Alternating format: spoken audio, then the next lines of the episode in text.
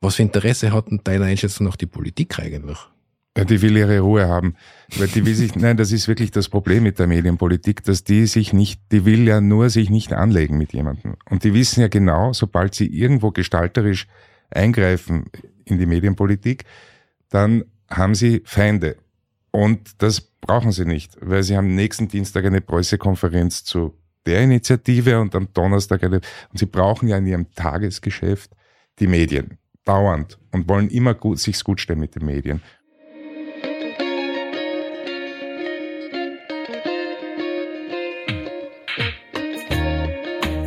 Herzlich willkommen bei Ganz offen gesagt, dem Podcast für Politikinteressierte.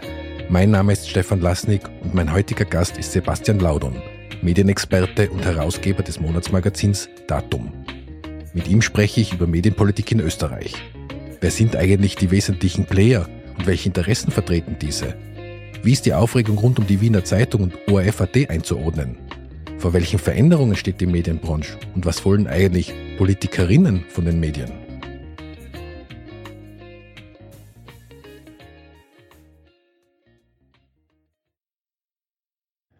Ja, lieber Sebastian, herzlichen Dank, dass du die Zeit für dieses Gespräch nimmst. Ein Grundmotiv bei unserem politischen Podcast ist Transparency is the new objectivity. Mhm. Und in diesem Sinne beginnen wir unseren Podcast immer mit der inzwischen traditionellen Transparenzpassage. Also woher wir uns mhm. kennen, warum wir uns wie in unserem Fall duzen und ob du aktuell für Parteien oder deren Vorfeldorganisationen tätig bist. Nein. Du bist so schnell. Ich habe meine Frage noch gar nicht fertiggestellt. Also wir kennen uns meiner Erinnerung nach seit ungefähr zehn Jahren und zwar aus der Zeit, wo du Herausgeber und Chefredakteur beim Branchenmedium Horizont warst mhm. und ich Vorstand bei den Regionalmedien Austria. Mhm. Mhm. Und seither ja. tut's uns auch, glaube ich. Ja, ja, stimmt. Gut, hätten wir das geklärt und damit noch zur Frage, ob du aktuell für Parteien oder deren Vorfeldorganisationen tätig bist. Nein, bin ich nicht. Ich hoffe, die kommenden Antworten sind ein bisschen länger wie das bis jetzt? ich kann da nur ein klares Nein sagen. Ich habe eher ein Bin ich nicht dran gehängt. Also was willst du noch? okay, gut. Ja, in der Vorbereitung auf dieses Gespräch, auf das ich mich sehr gefreut habe, habe ich drüber nachgedacht, wie lange ich mich eigentlich schon mit dem Wort Medienpolitik auseinandersetze und bin draufgekommen, es sind auch schon 20 Jahre bei mir. Allerdings, wenn ich drüber nachdenke, was sich in den 20 Jahren jetzt signifikant an dem medienpolitischen Ereignissen in Österreich verändert hat oder in, in politischen Rahmenbedingungen verändert hat, muss ich leider sagen, es hat sich so gut wie nichts getan in diesen 20 Jahren. Wir reden immer noch über die gleichen Themen, es reden immer noch teilweise die gleichen Player mit, obwohl sich die Rahmenbedingungen, und ich glaube, da muss man ja kein Hellseher sein, extrem verschärft haben. Wie schaut dein Rückblick aus? Puh, äh, ich fühle mich alt. Ähm ich bin seit 1995 dabei und wurde sozusagen beruflich sozialisiert in den späten 90er Jahren und kann mich erinnern, dass damals die große Diskussion äh, stattgefunden hat, lohnt sich Privatfernsehen in Österreich oder nicht. Ähm, die SPÖ und natürlich der ORF haben, äh, wollten, haben da gemauert und wollten keine Liberalisierung.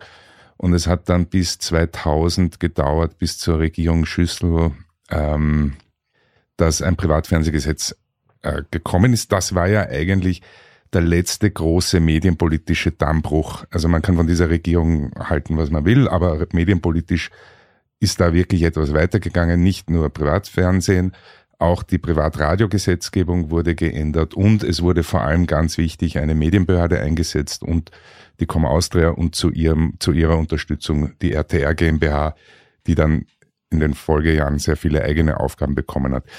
Also es hängt ein bisschen davon ab, welchen Zeitrahmen man anschaut. Wenn ich mir anschaue, 1995, als ich begonnen habe, bis jetzt, da hat sich schon sehr viel geändert. Wenn ich jetzt wirklich nur die letzten vergangenen 20 Jahre herannehme, da gab es eigentlich keine großen fundamentalen äh, Veränderungen. Was es schon gab, ist sozusagen ähm, eine Verschlimmbesserung oder vermeintliche Optimierungen äh, eines bestehenden Systems. Und das bestehende System bedeutet einen außergewöhnlich starken ORF, ähm, im internationalen Vergleich immer noch außergewöhnlich starke Printmedien, sowohl am Werbemarkt als auch auf Leserseite und hartnäckige ähm, Privatpioniere äh, oder Privatsenderunternehmen, äh, die trotz aller Widrigkeiten ihren Weg gemacht haben.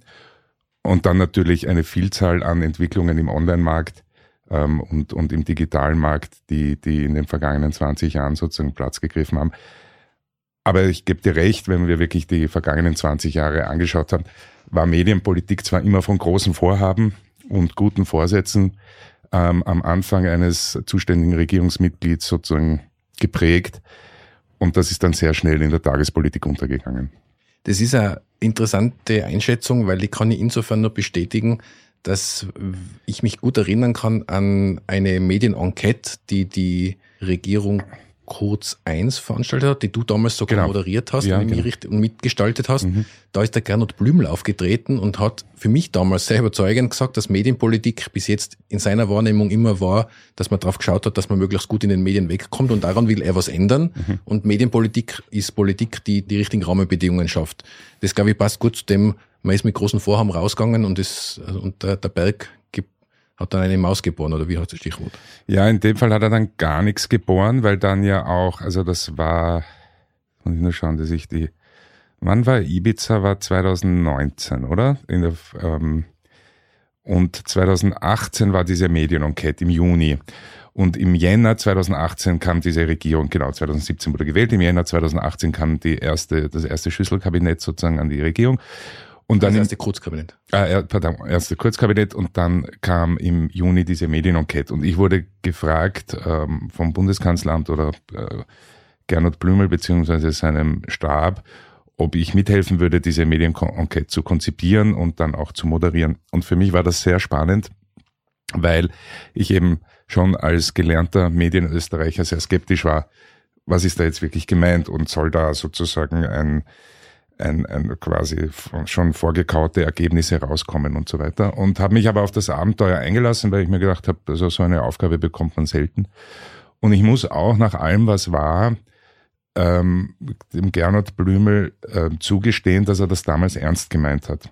Weil er sozusagen, ich habe wirklich freie Hand gehabt bei der Konzeption. Wir haben das natürlich schon immer angestimmt, abgestimmt, aber es, es gab keinerlei Interventionen ins Programm, wo ich das Gefühl gehabt habe, aha, da wollen sie jetzt sozusagen für ein entsprechendes Ergebnis suchen. Und das war ja auch dann so, dass das Ergebnis, wenn es ein zentrales Ergebnis äh, gab, dieser Medienenquete, dann war es jenes, dass die Politik sich davor hüten soll, die Gebührenfinanzierung des ORF äh, zugunsten einer Finanzierung aus dem Budget ähm, und damit einer ganz engen Anbindung an den Finanzminister sozusagen äh, umzustellen. Und retrospektiv, wenn man sich das Programm angeschaut hat, war das jetzt nicht die große Überraschung. Ähm, und im Nachhinein war ja dann auch klar, auch mit den diversen Side-Letters, die dann rausgekommen sind, dass es eigentlich paktiert war zwischen ÖVP und FPÖ, dass äh, der ORF da ordentlich, beim ORF da ordentlich umgerührt wird, also beziehungsweise bei der ORF-Finanzierung. Und das war nach dieser Enquete eigentlich nicht mehr möglich, weil hätten sie das gemacht, hätten sie die Enquete und damit sozusagen ein gelungenes Projekt, das hat ja sogar äh, Armin Thurnherr die Medienenquete gelobt, also das war sozusagen einer der seltenen Fälle, wo Türkis, äh, türkise Medienpolitik ähm, gelobt wurde, hätten sie dieses ganze Projekt als Farce dastehen lassen. Ähm, also da hätten sie zumindest, wenn sie es wirklich gemacht hätten, vielleicht in die zweite Legislaturperiode, so sie dann je gekommen wäre, ähm, äh, warten müssen, um das dann umzusetzen. Also es war fast im Nachhinein für die Regierungsziele kontraproduktiv. Ist für mich aber ein Zeichen, dass, äh, dass Blümel das damals ernst gemeint hat und quasi den Diskurs aus der Hand gegeben hat. Und das, was dort entstanden ist, hat dann auch gewirkt. Und das muss ich sagen, kommt selten vor und fand ich eigentlich recht positiv. Ich teile deine Einschätzung. Ich war ja auch dort und habe auch das Gefühl gehabt, dass das ernst gemeint ist und dass das eine konstruktive Art war, an die Sachen heranzugehen. Aber du hast schon gesagt, als gelernter Österreicher ist man dann eh schon eigentlich von vornherein skeptisch und leider hat sich in dem Fall die Skepsis bestätigt, insofern, als ja dann auch nichts umgesetzt worden ist. Wobei die Gründe haben jetzt vielleicht weniger mit der Medienbranche an sich zu tun. Nein, das war dann was, einfach die Regierung zu Ende. Aber es ändert halt nichts, dass auch dieser Schritt oder auch diese Periode wieder ungenutzt verstrichen ist, um in der Medienpolitik was zu ändern. Jetzt äh, vielleicht, ich weiß ja nicht, welchen Stand unsere Zuhörerinnen und Zuhörer haben, Aber ich würde gern heute, äh, bevor wir einsteigen in aktuelle Themen, wie zum Beispiel die aktuelle Reform der Medienförderung oder auch das Thema Wiener Zeitung, würde ich gern mit dir gemeinsam kurz die Situation am Medienmarkt beleuchten. Und zwar, wer sind die Player, wenn wir von Medienpolitik sprechen? Und da würde ich gerne mit dir die einzelnen Player durchgehen mhm. und wir sagen vielleicht ein, zwei Sätze dazu. Ich finde nur dieses Grundwissen, wir haben es im Vorgespräch kurz besprochen, mhm. wichtig, um zu, zu wissen, wenn wir in Österreich von Medienpolitik reden, von wem und welchen Organisationen reden wir da. Mhm. Einen der großen Player und den größten Player hast du schon genannt, mhm. ist der ORF, gebührenfinanziert, Budget circa eine Milliarde Euro, davon circa 650 Millionen aus der GIS. Und viel Werbung auch, muss man dazu sagen. Ähm, Gebühren zwei Drittel, ein Drittel grob äh, Werbung. Na, vielleicht hat sich's geändert in der Zwischenzeit, aber Werbung ganz wichtig. Ja. Genau, also teils gebührenfinanziert oder überwiegend gebührenfinanziert, großer Teil an Werbung in allen möglichen Formen, Fernsehen, Internet und so weiter. Und eine für europäische Verhältnisse extrem dominante Marktstellung. Wir werden auf das Thema ORF zu sprechen kommen, mhm. weil eine Medienpolitik in Österreich ohne ORF mitzudenken ist sinnlos. Jetzt, wenn man so will, Gegenspieler des ORF in vielen medienpolitischen Fragen ist der FÖTZ, der Verband österreichischer Zeitungen, ein nach meiner Wahrnehmung noch sehr mächtiges Gremium, mhm. in dem auch alle wichtigen Medienmanager innen, innen sind nicht viele, aber auch in dem, welchem, in dem die wichtigen Medienmanagerinnen sitzen. Und dieses Gremium hat auch eine sehr, sehr gut äh, organisierte Lobbying-Struktur, machen ausgezeichnete Arbeit äh, aus ihrer Sicht mhm. und sind immer ganz führend mit an Bord, wenn es um Medienpolitik geht. Total. Und ähm, natürlich, ich weiß nicht, ob natürlich, aber es ist so, haben eine sozusagen immer dann, wenn die ÖVP in der Regierung ist oder maßgeblich in der Regierung ist, hat der FÖTS auch sozusagen eine besondere, ein besonderes Mitspracherecht, ist fast zu viel gesagt, aber einen besonderen Einfluss. Und ähm, du hast recht, es ist wirklich eine schlagkräftige Interessenvertretung. Ähm, traditionell ist es ja so, dass Medienpolitik sehr oft so stattgefunden hat in Österreich, dass die Regierung gesagt hat, schnappt sie, schnappt sie euch das aus. Fötz und ORF sollen sich das ausschnappen und ausschnapsen und, und wir gießen das dann halt in Gesetze. Und so sind ja auch ganz absurde Dinge entstanden, wie zum Beispiel diese Sieben-Tage-Regelung der TVT. Das war ein Zugeständnis vom ORF an den Fötz. Spät, jetzt beklagt sich der ORF, dass er das drin hat. Dabei war das Teil eines politischen Deals zwischen ORF und Fötz. Und so hat halt Medienpolitik stattgefunden. Als ob, und das war früher schon so, und in den 60er, 70er, 80er war das auch okay, weil da gab es sonst niemanden. Aber jetzt gibt's halt ein bisschen mehr als ORF und Fötz. Und äh, immer noch dreht sich wahnsinnig viel im medienpolitischen sozusagen, in der medienpolitischen Sphäre um diese beiden Player. Ich kann das aus eigener Wahrnehmung äh, durchaus bestätigen. Also, das war immer so, dass man gesagt hat, solange ihr euch nicht einigt, braucht es gar nicht mehr kommen. Also, genau. Und dadurch sind viele Dinge entstanden. Wenn, man muss sich nur das ORF-Gesetz aufmerksam durchlesen, dann kann man ziemlich genau eruieren, an welchen Stellen da Tauschhandel stattgefunden haben. Und der aktuelle Fall der blauen Seite, der OFAD-Seite, geht ja in eine ähnliche Richtung. Ob das besonders sinnvoll ist oder nicht, darüber würde ich gerne später reden. Ich auch. Weil wie du, weil wie du richtig sagst, das hat sich halt inzwischen einiges weitergedreht ja. im Markt insgesamt.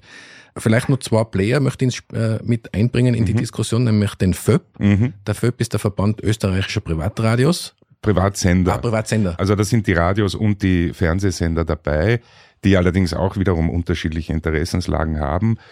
Und äh, auch der FÖP war, der war so in den Anfangsjahren ähm, sozusagen sehr stark noch am Fötz angehängt und hat dann auch gemerkt, der muss er sich emanzipieren.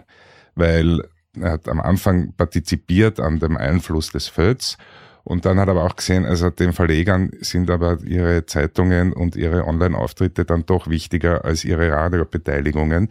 Und, und da kam es dann zu einer Emanzipation des FÖB, der inzwischen auch ein sehr durchaus schlagkräftiges und lautes, ähm, ähm, laute Interessenvertretung ist und inzwischen auch, kann man sagen, am, seinen Platz am Tisch gefunden hat. Also es ist jetzt nicht mehr nur ORF und FÖTS, der FÖP wird auch gehört, bringt sich ein, ähm, ist, ist aber immer noch sozusagen vom, vom Einfluss her äh, geringer. Und als letzten äh, Interessensverband würde ich nur den VRM, den Verband der Regionalmedien, anführen, mhm. bei dem ich übrigens auch einmal Vizepräsident war, das sei nur transparenzhalber dazu gesagt. Das ist der Verband, wo die Gratismedien sich versammeln, ja. weil die, als Gratismedium darf man nicht am FÖTS äh, teilnehmen und insofern hat sich da irgendwann einmal ein eigenes Gremium konstituiert. Federführend dort sind die Regionalmedien Austria, die Gratis-Wochenzeitungen, aber auch heute und Österreich sind Mitglieder im VRM und haben dort auch eine Stimme. Ja, ja.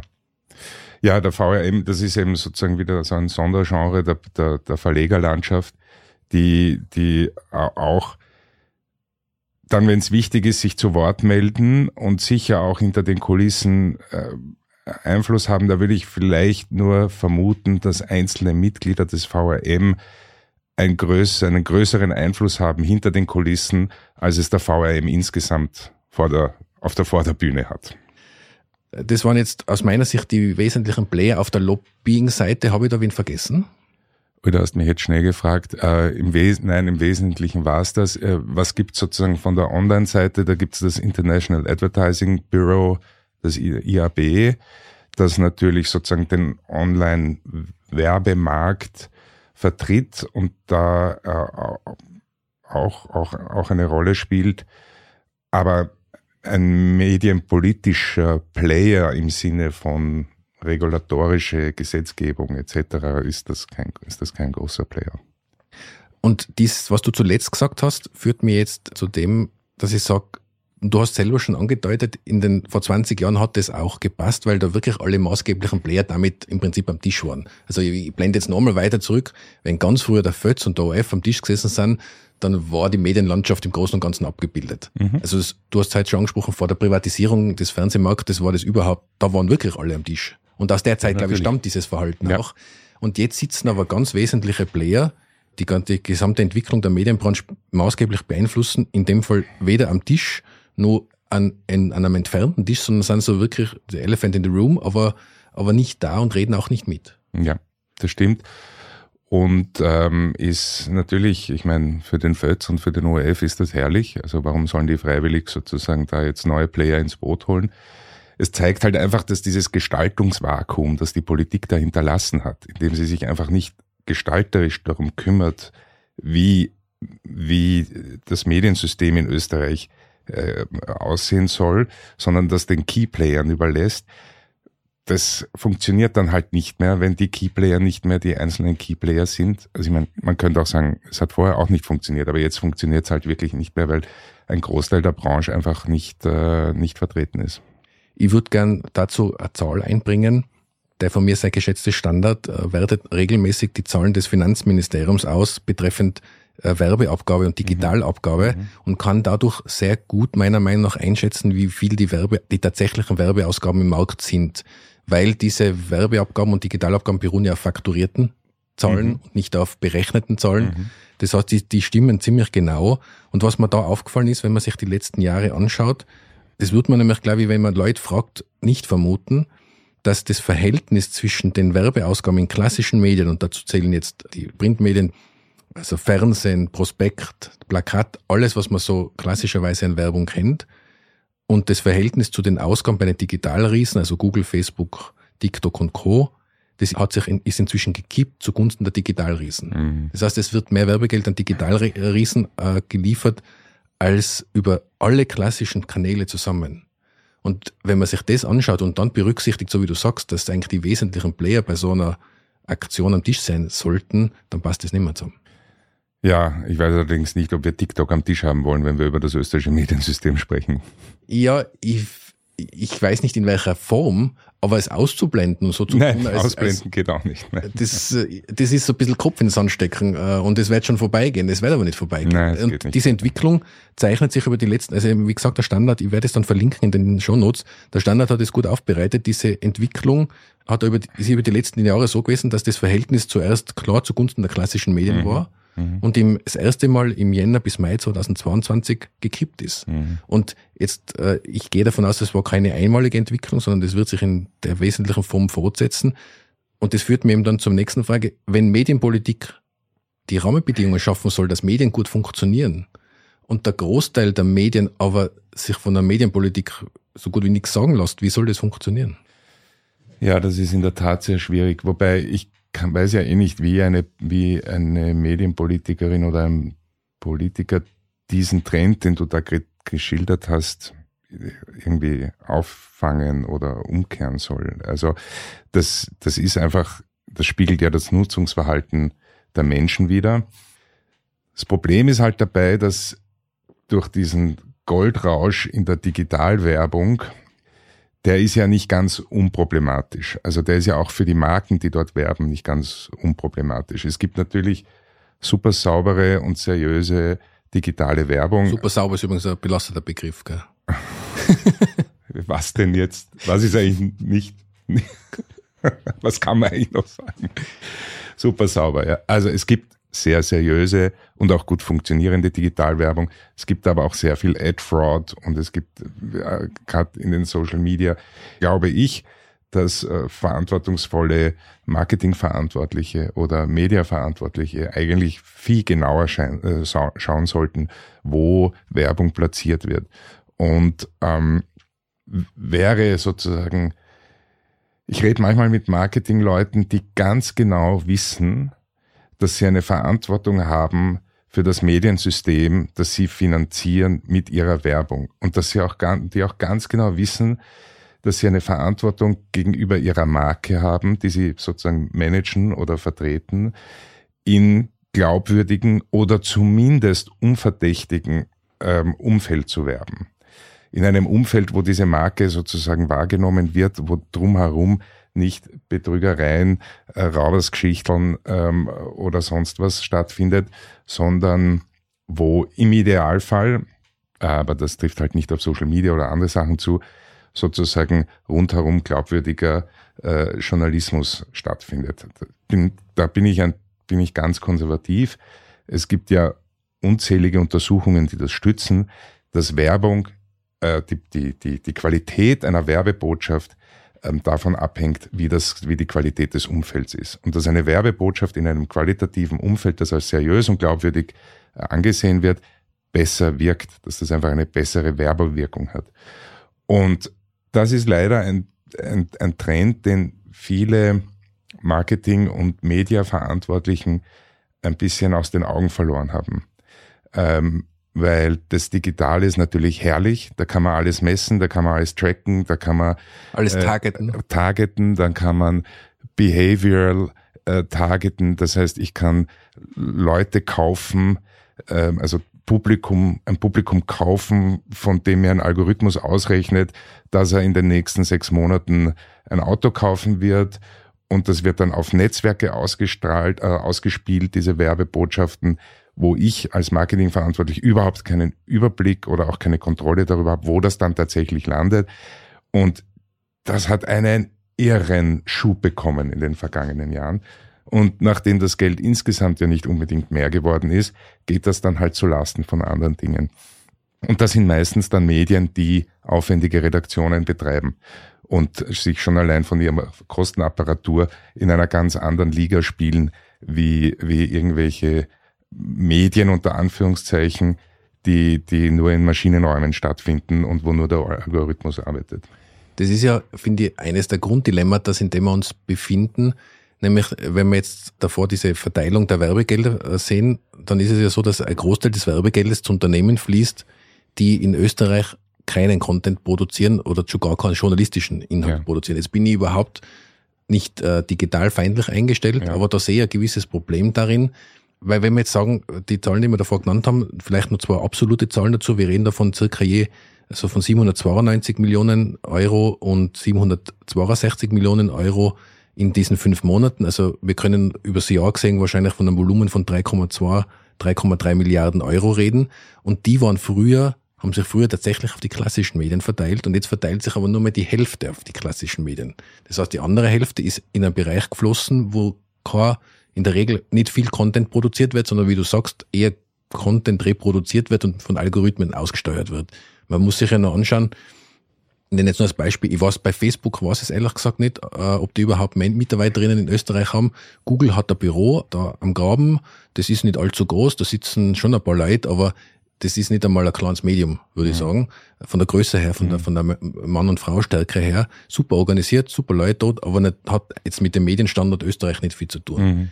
Aber die Werbeeinnahmen sind entsprechend. Ja. Und da ist eine Schieflage entstanden, die wahrscheinlich schwer aufzulösen ist und die aber auch nicht aufzulösen ist, indem man sagt, na ja, gut, das müssen alle wieder Print machen. Nein, das ist sie nicht, auch wenn mich das sehr freuen würde. Ähm, digital, aber dieser Digital-Rush, also mich, ich, mir fällt einfach das ein, wenn ich über Medienpolitik rede und du schilderst hier die großen, äh, die großen Verwerfungen, dann komme ich sofort drauf, dass da auch jemand anderer eine Verantwortung trägt. Und das freut mich immer, wenn ich das höre. Und es freut mich, wenn wir beim Datum ähm, Inserenten haben, Werbekunden haben, die das bewusst tun, die wissen, da investieren wir, da gibt's keinen sofortigen äh, Return on Investment, da gibt's keine Klickzahlmessungen oder sonst was. Aber es ist uns wichtig, dass wir in der Publikumsphäre, die so ein Medium schafft, das mit Qualität und Sorgfalt und Vertrauen gespickt ist, dass wir in dieser Sphäre mit unserer Marke Flagge zeigen. Das ist uns wichtig. Ähm, und wenn das verloren geht, dann kann die Politik noch sehr viel machen. Also ich glaube, wir, wir brauchen, wir brauchen auch äh, Marketingmenschen, Medienmenschen und manchmal sind es die CEOs, die, die das bewusst machen. Ähm, und, ähm, und das ist sozusagen, glaube ich, ein, ein wesentlicher Faktor. Jetzt äh, kann ich das insofern bestätigen, als wir im Podcast-Bereich ja auch tätig sind und dort durchaus auch Werbegelder inzwischen lukrieren können und dort auch sehr stark mit der Qualität argumentieren. Mhm. Aber ich werde natürlich sehr oft gefragt, was kann man bei euch targeten, mhm. welche demografischen Daten, in welcher Detailtiefe habt ihr über eure Hörerinnen und Hörer. Da können wir mit sehr wenig aufwarten, haben aber trotzdem gute Argumente, wieso Podcast-Werbung sinnvoll ist. Und das führt mir eben zur nächsten Frage. Ich bin ja fix davon überzeugt, dass die Frage Qualität oder Nicht-Qualität nichts damit zu tun hat, ob man was auf Papier ausdruckt oder in digitaler Form. Nein, auf keinen macht. Fall. Auf keinen Fall. Nein, nein, ganz sicher nicht. Also man könnte jetzt als Journalist sagen, also jetzt überlege ich mir nur, wenn wir das Datum rein digital machen würden, ob wir, bis eine Geschichte veröffentlicht wird, den gleichen Qualitätssicherungsprozess mit zweimal Lektorieren und einem langen Redigierungsprozess etc. Aber ja, was würde uns daran hindern, das so zu tun, wenn das unser Qualitätsanspruch ist? Also kann ich das gleich wieder verwerfen. Aber gut, weil sonst hätte ich gleich dagegen geredet. Ja, ja, nein, nein, nein, nein. Qualität ist keine Frage des Ausspielkanals. Da hast du vollkommen recht. Und das ist gut, dass wir da jetzt drüber reden, weil das ist etwas, was mich schon lang, lang, lang beschäftigt dass das immer noch in vielen Köpfen so drinnen ist. Und selbst in unserem Gespräch, jetzt hast du jetzt auch gesagt, was spricht dagegen, dieselben Qualitätsstandards anzulegen? Und also ich mag ja das Haptische auch gern. Ich, äh, du hast es eh ein paar Mal erwähnt, du bist der Herausgeber des Datums. Übrigens ein sehr empfehlenswertes äh, Monatsmagazin, falls es jemand noch nicht kennt. Aber äh, ich, ich habe es auch sehr gern in der Hand und lese es sehr gern. Ich glaube aber, dass diese diese Abwehr des Digitalen teilweise auch dazu geführt hat, dass da der Eindruck entstanden ist, digital ist weniger Qualität wie, wie Print. Und da, da kommen wir nicht weiter. Nein, da kommen wir überhaupt nicht weiter. Ähm, ich, ich will da auch gar nicht dagegen reden. Und das, ähm, was ich, also bei mir ist es einfach so, dass sich manifestiert hat irgendwie, und besonders in den letzten drei Jahren würde ich sagen, dass äh, meine persönliche digitale Mediennutzung einfach so wahnsinnig schnell und oberflächlich und Timeline und gescrollt und äh, blitzartig ist, ja. Und dieser, und, und sehr stark sowohl als Empfänger, ähm, aber eben dann vielleicht auch als Absender diesen Sofortismus, wie es der Bernhard Pörksen genannt hat, äh, bedient. Also dieses als jetzt gleich aufregend riesig Ding und dann gleich das nächste und das nächste und das nächste. Und wir versuchen ja mit dem Datum sozusagen die Gegenposition zu bedienen. Wir sehen das so ein bisschen als das Vinyl der Mediennutzung sozusagen. Und Vinyl, wenn du der, wenn du zum Mediamarkt auf, dem, auf die Mariferstraße gehst, da ist die, die Schallplattenabteilung inzwischen größer als die Computerspielabteilung. Also es kommt, es kommt alles wieder. Nein, aber was ich meine ist, dass wir ein, ein, ein Nutzungsbedürfnis bedienen wollen, wo man sich zurücklehnt und 20 Minuten oder eine halbe Stunde äh, einmal konzentriert eine Geschichte von Anfang bis Ende liest und dann auch das Gefühl hat, fertig, abgeschlossen und nicht den nächsten Link, den nächsten Impuls, den nächsten Dopaminstoß, einen Alert da und so weiter. Und das ist eigentlich, daher sind wir fast sozusagen mehr in Konkurrenz zum Buch, weil das ist sozusagen das, das Nutzungs, die Nutzungssituation lese ich. Lese ich ein Buch, lese ich das Datum oder was immer. Ähm, Wobei, und, ja, das bitte. ist, glaube ich, schon eine Besonderheit, äh, dass ihr da in dem Fall ein Monatsmagazin seid. Natürlich, da, da lasse ich mir das jetzt nur einreden. Ja. Aber lass uns vielleicht den Bogen jetzt wieder spannen zur Medienpolitik, ja. nämlich insofern, weil es gibt auch einen, einen aktuellen Anlass für unser Gespräch heute, ja. nämlich einerseits die angekündigte Reform der Medienförderung und als äh, Spezialthema in dieser, in diesem Bereich die Diskussion rund um die Wiener Zeitung, die ja nächstes Jahr die Pflichtinserate verlieren wird, äh, damit ein Großteil des Budgets. Mhm. Und jetzt schon, zumindest ist es so von der Politik jetzt angekündigt worden, auf ein Monatsmedium reduziert werden soll und die gedruckte Tageszeitung soll nicht mehr erscheinen. Da würde mich natürlich sehr deine Meinung interessieren. Gut, zuerst möchte ich sagen, was du genau gesagt hast. Du hast gesagt, die angekündigte Reform der Medienförderung. Und das stimmt ja leider, die war zwar angekündigt, aber das stimmt ja gar nicht, weil was gemacht wird, wir kennen ja noch nicht den Gesetzesentwurf, ähm, der ist ja noch nicht äh, draußen. Also, also wir nehmen die heutige, für unsere Hörerinnen und Hörer, wir nehmen die heutige Folge am 19.10. auf. Genau. Und wir, uns, wir haben leider die Begutachtungsentwürfe noch nicht vor uns liegen. Genau. Und da geht es ja nicht darum, dass das, die Medienreform, äh, Medienförderung reformiert wird, sondern es wird zu den bestehenden Fördertöpfen ein weiterer dazugepackt, der wunderbar ist und, und endlich einmal auch Qualitätskriterien beinhaltet etc. Aber von der angekündigten Reform der Medienförderung als Gesamten ist das, ist das wirklich weit entfernt. Ähm, zur Wiener Zeitung. Also grundsätzlich tut's mir um jeden journalistischen Betrieb leid, der sozusagen reduziert, abgeschwächt, eingestellt oder was immer wird. Und gerade bei der Wiener Zeitung hat sich in den vergangenen Jahren wirklich eine tolle Kollegenschaft sozusagen gebildet, eine tolle Redaktion gebildet, die, die, die wirklich viel geleistet haben. Und als jemand, der die Wiener Zeitung nicht liest und auch nicht abonniert hat, nehme ich mir auch nicht das Recht heraus, jetzt Zeta Mordio zu schreien und zu sagen, wie könnt ihr nur, wie könnt ihr nur, weil wenn es mir so wichtig wäre, dann hätte ich es wohl abonniert. Aber ich kenne einige, die sie regelmäßig lesen und was ich vor allem mitbekommen habe, äh, auf, äh, also vor allem über Twitter, ähm, ist, was dort an gutem Journalismus passiert. Und dann konsumiere ich das auch sozusagen, aber ich habe nie die Wiener Zeitung oder ganz selten die Wiener Zeitung als solches konsumiert. Und natürlich ist die Wiener Zeitung ein Anachronismus, also eine Tageszeitung im Jahr 2022 im Staatseigentum ist eine seltsame Konstruktion. Und es ist wahnsinnig viel wert, dass man sagen kann, das ist die älteste noch, noch erscheinende Tageszeitung der Welt. Ich meine, das ist wie, das ist so toll wie, wie Lipizzaner und, und, und, und alles zusammen und das Wiener Diarium und diese Geschichte und durch diese ganzen Krisen und Verwerfungen und so weiter. Das ist wirklich was wert. Ja, für ein Museum. Die Frage ist, wie viel ist es wert? Und ich finde, also ich habe da nicht so eine, ich, es, es tut mir leid, ich habe da nicht so eine klare Meinung, dass ich sagen könnte, mit der Wiener Zeitung muss das und das passieren. Dass diese Wettbewerbsverzerrung mit den Pflichteinschaltungen endet, das ist, glaube ich, in Ordnung. Das geht in Ordnung. Also ich finde, wenn sich der Staat so ein Medienprojekt leistet, dann ähm, soll er das tun, aber er soll es nicht tun, indem er sozusagen den, den Markt mit anderen Medien sozusagen äh, da, da so verzerrt mit diesen Pflichteinschaltungen. Ähm, ich hätte eine Privatisierung, sozusagen als leidenschaftlicher Medienbeobachter, hätte ich eine Privatisierung extrem spannend gefunden.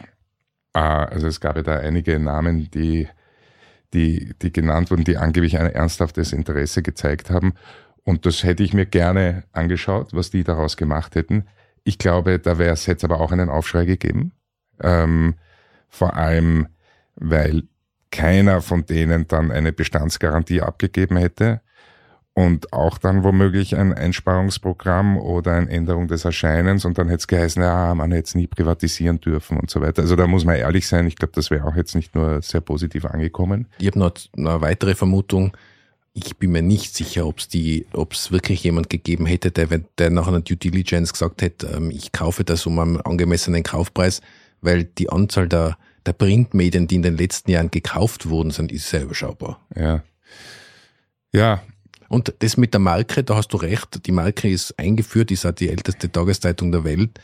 Die Frage ist halt, ob das für die Zukunft einen großen Wert hat. Ja. Und wenn ich jetzt bei Unternehmensbewertungen schaue, dann bewertet man da in der Regel nicht nur die Vergangenheit, sondern auch die Zukunft. Ja. So, also ich, ich hätte mir als, als Medienpolitiker auch sehr schwer getan, da eine Entscheidung zu treffen. Weil es war klar, dass sie getroffen werden muss. Es haben sich ja schon die letzten Regierungen drüber geschwindelt. Es gibt da keine gute Lösung. Ähm, ich hätte auch große romantische und nostalgische ähm, und sozusagen medienethische Gefühle gehabt, das weiterzuführen. Aber wenn man das sozusagen wirklich im hellen Licht betrachtet, ist das notwendig? Geht sich das aus? Ist es, ist es wahrscheinlich schwierig durchzuargumentieren. Ich hätte eine Privatisierung spannend gefunden, aber wie gesagt, da hätte es auch einen Aufschrei gegeben wahrscheinlich. Und was jetzt kommt, ist sozusagen offenbar also die, die, die Reduktion der Erscheinungsweise auf monatlich. Das taugt mir als Herausgeber eines Monatsmagazins jetzt nur bedingt. Ich habe es am Anfang sportlich gesehen, habe mir gedacht, ah super, das wird uns, das wird uns die Wadeln vier richten und dann haben wir wen, gegen den wir kämpfen können und so. Aber wenn ich mir dann denke, dass da so, so eine tolle Redaktion, eine riesige, wahrscheinlich zehnmal so große Redaktion wie unsere Datum-Redaktion sitzt und ein Monatsmagazin macht, ja, dann fällt es mir dann schon schwer, das sportlich zu sehen. Aber das lasse ich auf mich zukommen. Also ich habe da keine Angst. Aber was ich ein bisschen komisch finde, ist diese Konstruktion mit der Journalismusausbildung. Also so wie ich das verstanden habe, soll da ja Journalismusausbildung passieren, aber mit einem Volumen und mit Ressourcen wie praktisch alle anderen äh, Journalistenausbildungsinstitutionen zusammen und das Ganze angedockt ans Bundeskanzleramt. Also das, das finde ich vielleicht einen ehrenhaften Gedanken, aber das finde ich ein bisschen eine komische Konstruktion. Ich glaube, dieser Konstruktion äh, muss man eine gewisse Zeit geben. Der Transparenz halber sei erwähnt, dass wir mit Missing Link auch die Möglichkeit hatten, bereits mit Trainees bei der Wiener Zeitung zu arbeiten. Und ich hätte jetzt nicht das Gefühl, dass das ferngesteuerte Bundeskanzleramtsmitarbeiter nein, Mitarbeiter sind, nein, nein. sondern das sind junge, total engagierte und kluge äh, Menschen, Männer wie Frauen, die dort jetzt tatsächlich eine gescheite Ausbildung kriegen, was, was verschiedene Medienkanäle und so weiter betrifft. Ich sehe das tatsächlich als einen Art öffentlich-rechtlichen Auftrag, den da die Wiener Zeitung in Zukunft wahrnimmt. Und ich finde schon, dass die Ausbildung ein Schlüssel sein könnte, die Medienlandschaft insgesamt zu verbessern. Ja, weil, auf alle Fälle. Weil eine strukturierte Ausbildung am ehesten noch ein gemeinsamer Nenner sein kann über alle diese Grenzen und Interessensverbände, die wir davor besprochen haben. Und wenn die Politik es ernst meint, müsste die Politik eigentlich auch ein Interesse haben an einer verbesserten Qualität. Aber das wäre sowieso eine Frage gewesen, weil wir haben ja davor die ganzen Interessensverbände durchbesprochen. Was für Interesse hat denn deiner Einschätzung nach die Politik eigentlich? Ja, die will ihre Ruhe haben. Weil die will sich, nein, das ist wirklich das Problem mit der Medienpolitik, dass die sich nicht, die will ja nur sich nicht anlegen mit jemandem. Und die wissen ja genau, sobald sie irgendwo gestalterisch eingreifen in die Medienpolitik, dann haben sie Feinde. Und das brauchen sie nicht, weil sie haben nächsten Dienstag eine Pressekonferenz zu der Initiative und am Donnerstag eine, und sie brauchen ja in ihrem Tagesgeschäft die Medien. Dauernd. Und wollen immer gut, sich's gut stellen mit den Medien.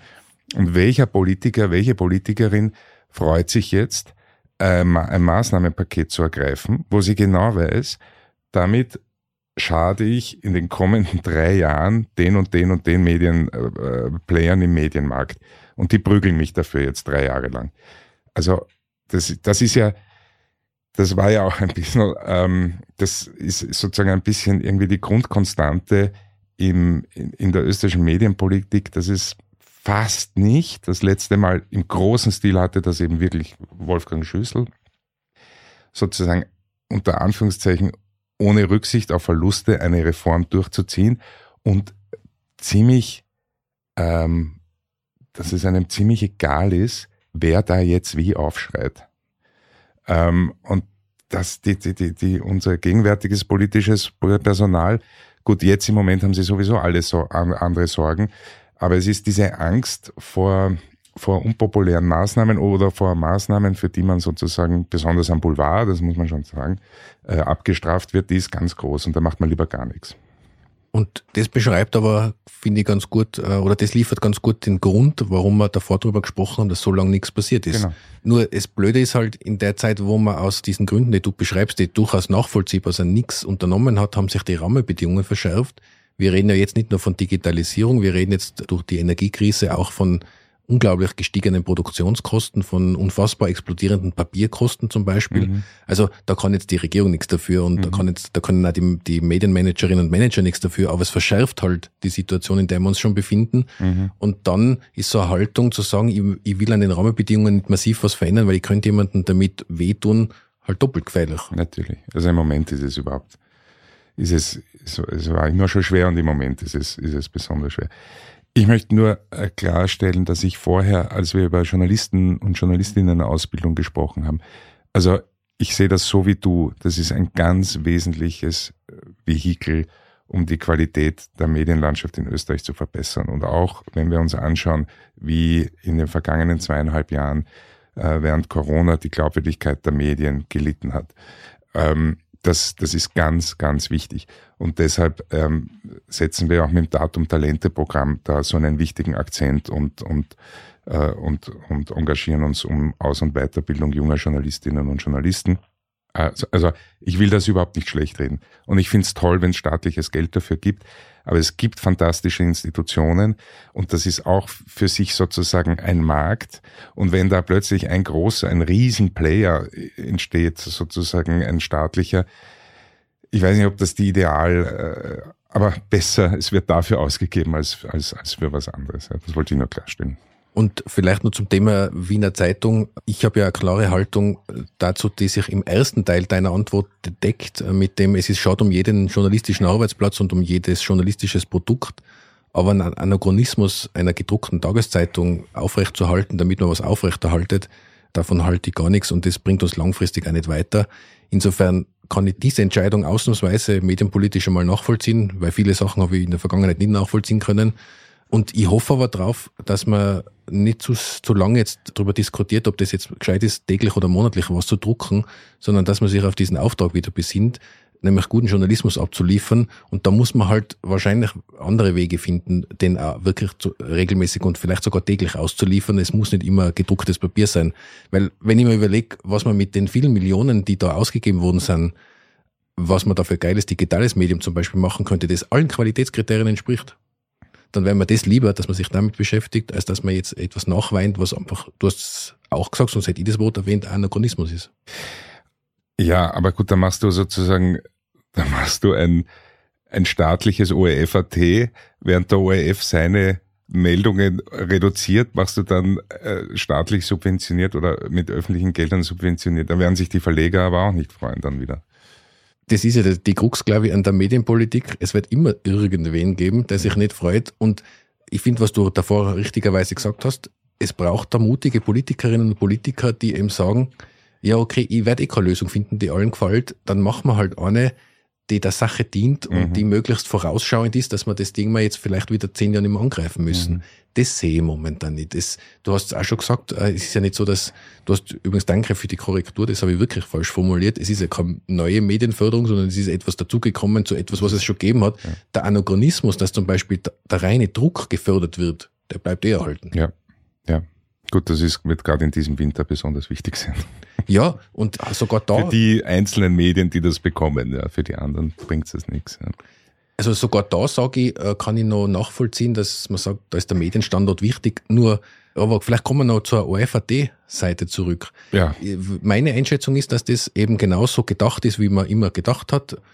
Der ORF hat einmal ein Zeichen gegeben Richtung Fötz, damit der Fötz hat auch schon öffentlich kommuniziert, er findet das eigentlich einen guten Vorschlag, da muss man halt noch weiterreden, aber das ist schon mal ein Schritt in die richtige Richtung.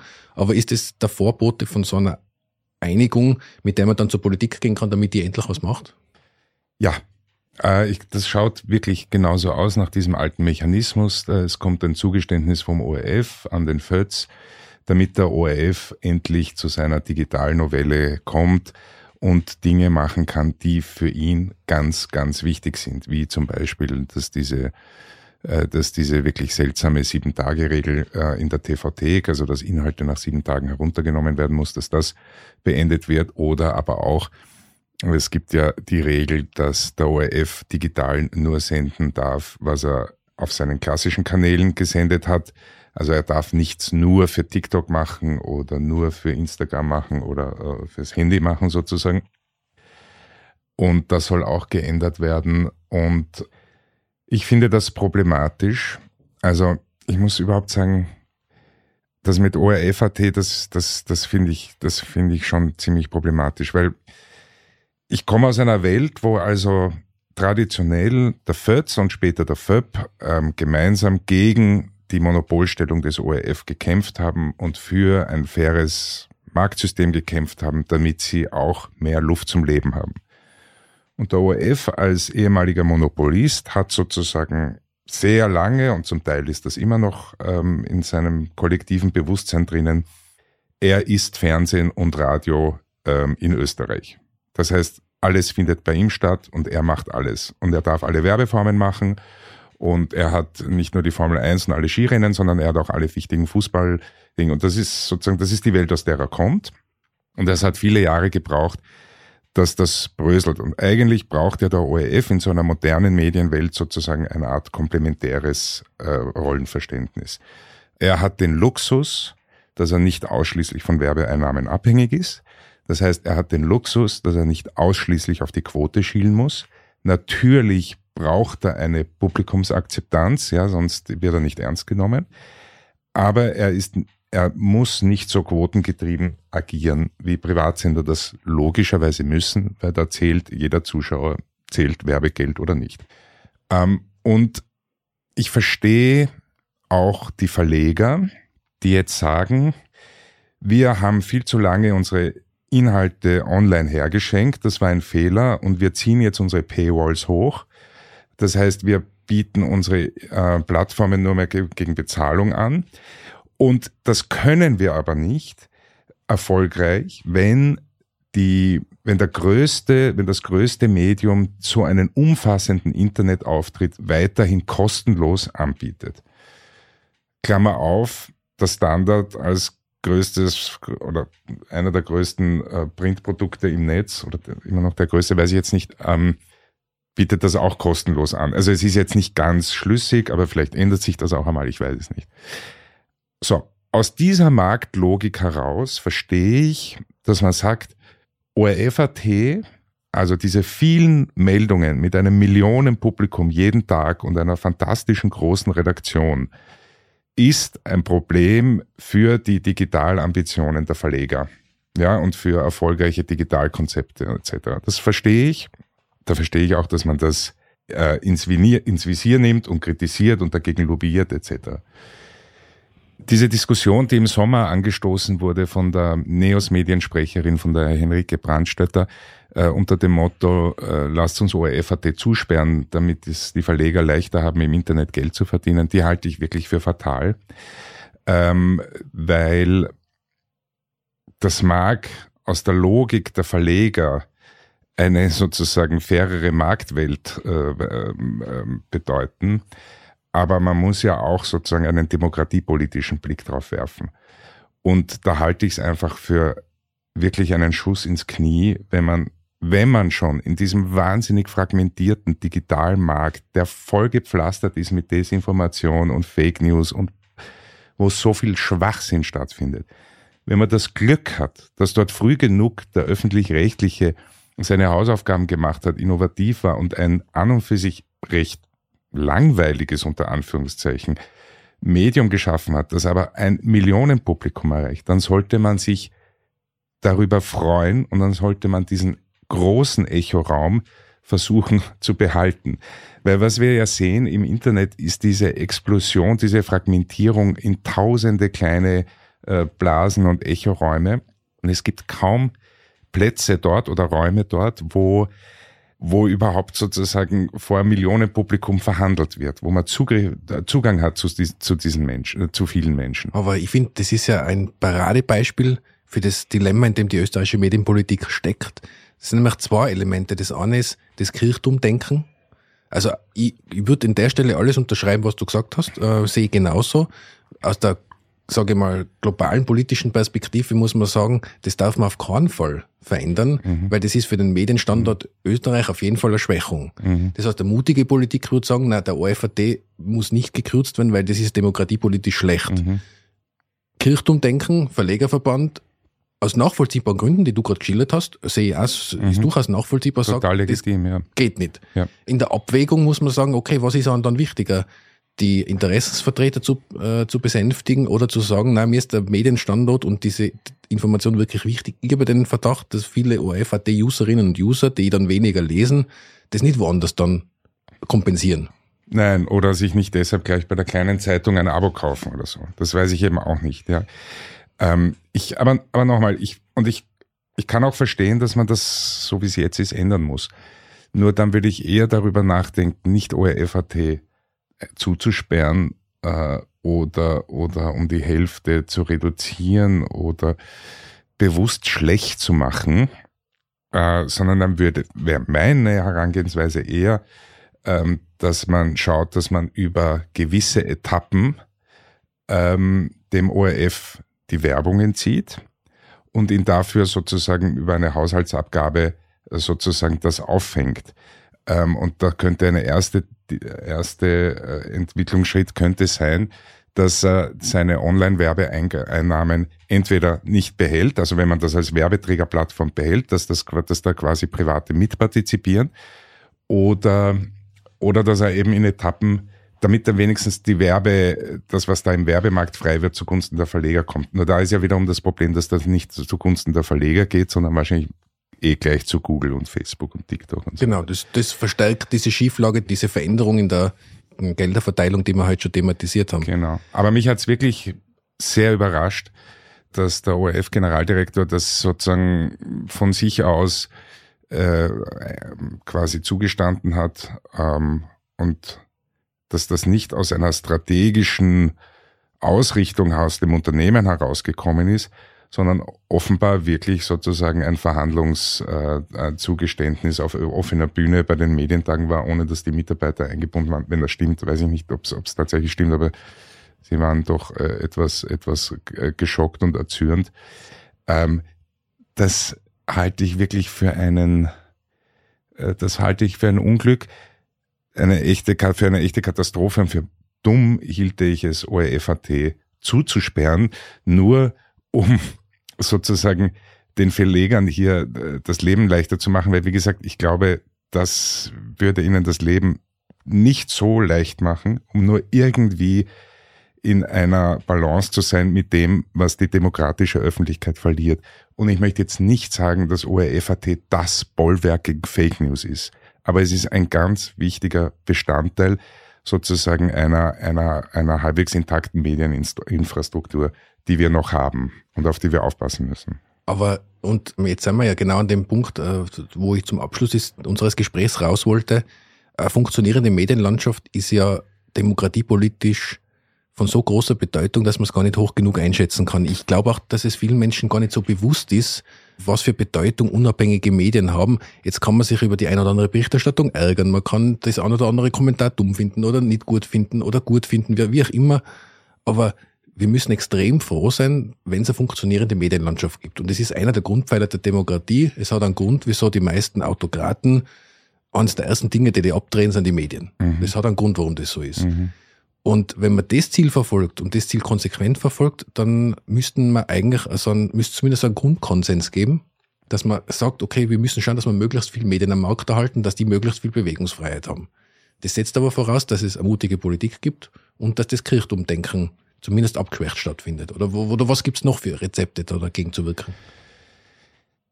Ich glaube, es beginnt einmal mit einem Respekt vor der Leistung der Medien und dem muss man sich aber halt auch leider einfach verdienen als Medium. Und da ist auf beiden Seiten in den vergangenen Jahren oder Jahrzehnten viel passiert. Wir haben in Österreich ein viel zu großes Naheverhältnis zwischen Politik und Medien weil es immer nur ein paar Menschen sind, die sich dreimal in der Woche sehen bei irgendwelchen Veranstaltungen in Wien.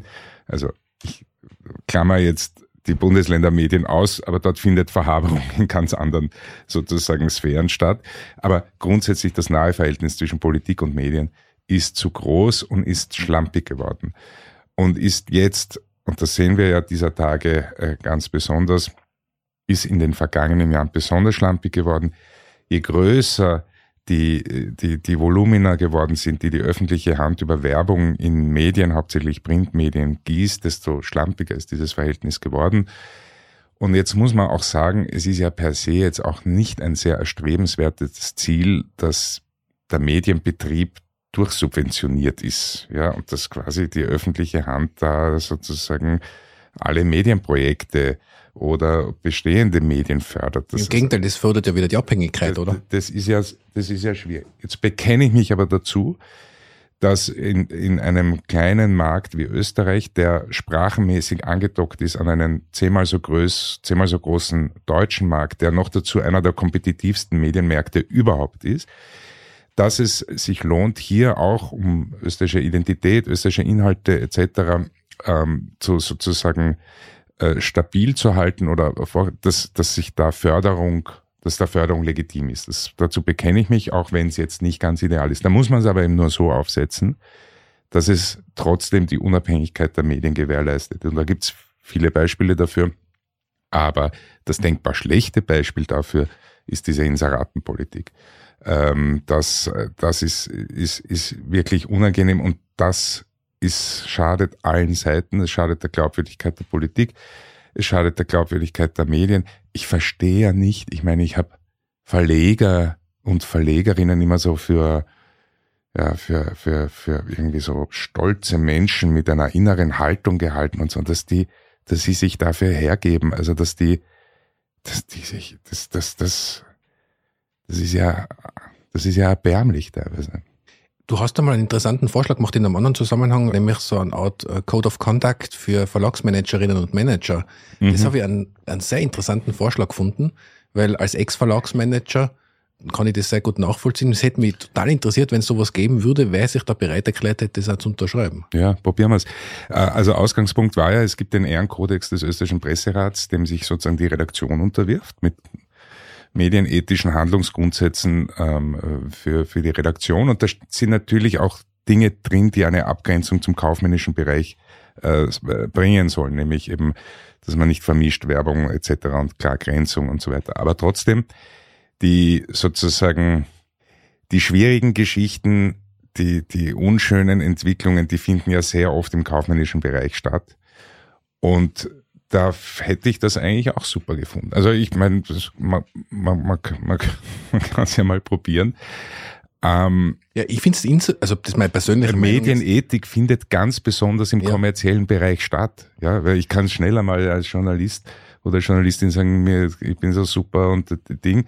Aber, aber wenn, wenn dann sozusagen auf der kaufmännischen Seite die ärgsten Dinge getrieben werden, ist der Schaden ja trotzdem angerichtet. Ja, das hat jetzt für mich zwei Implikationen. Das erste ist, dass sie, das natürlich schwierig ist, wenn eine Redaktion so tut, als wäre sie völlig unabhängig vom restlichen Unternehmen. Es ist nämlich im Sinne der journalistischen Unabhängigkeit gut so.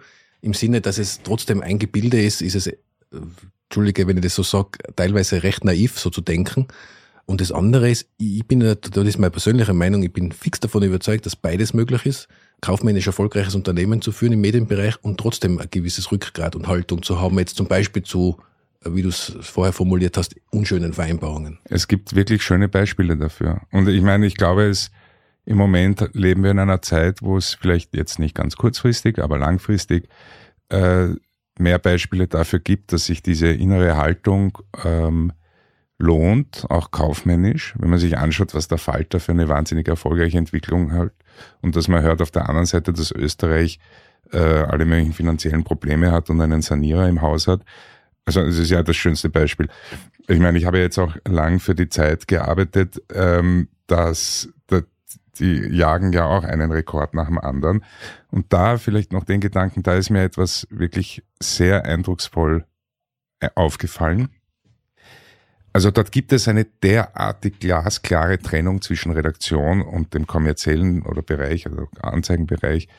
Das ist sagenhaft. Ähm, und trotzdem oder gerade deshalb gibt es einen sehr großen Respekt zur jeweiligen Gegenseite. Ähm, das ist, das habe ich wirklich ähm, oft erlebt, dieser Respekt und Anerkennung der Redaktion, auch gegenüber den kaufmännischen Mitarbeiterinnen und Mitarbeitern und umgekehrt. Was ich hingegen in Österreich eher erlebe, ist für Journalistinnen, hauptsächlich Journalisten sind sozusagen die einzigen, das sind die Keiler, das sind die, ja, die wollen uns nur verkaufen, Und, und die Anzeigenleute, verdrehen die Augen und sagen, Jössers, die Diva, jetzt kommt er sich schon wieder super vor, weil er 500 Zeichen Kommentar rausgerotzt hat und kommt sich vor wie der tollste Feuilletonist. Und es ist eine ziemliche, eine ziemliche Respektlosigkeit, manchmal sogar eine echte Verachtung gegenüber dem Bereich. Und das ist natürlich auch dann ein Teil der Unternehmenskultur. Da gibt es natürlich Häuser so und so.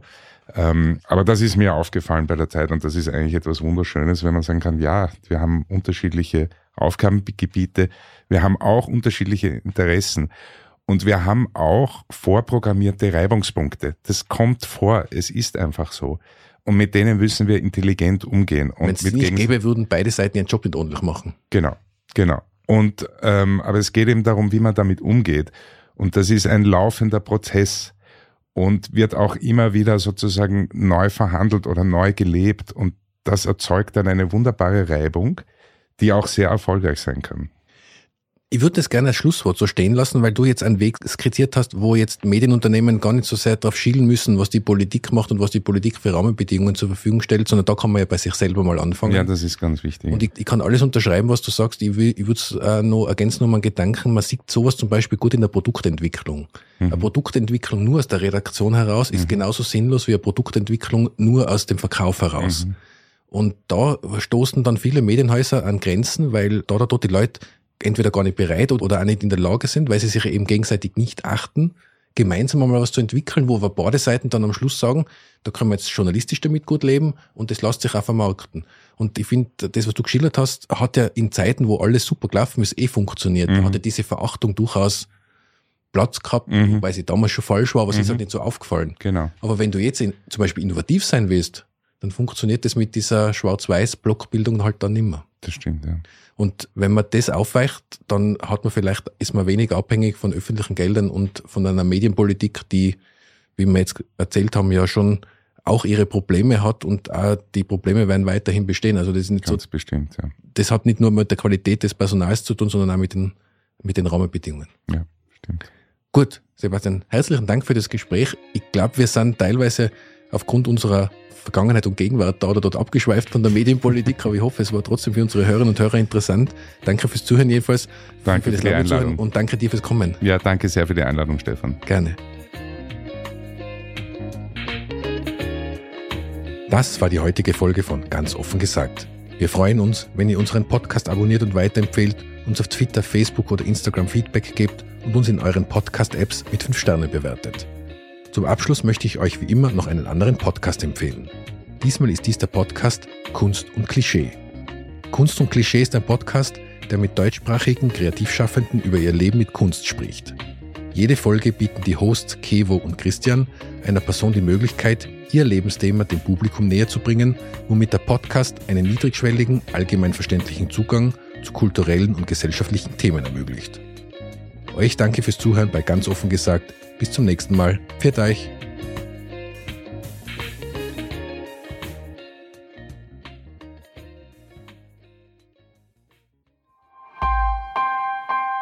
Missing Link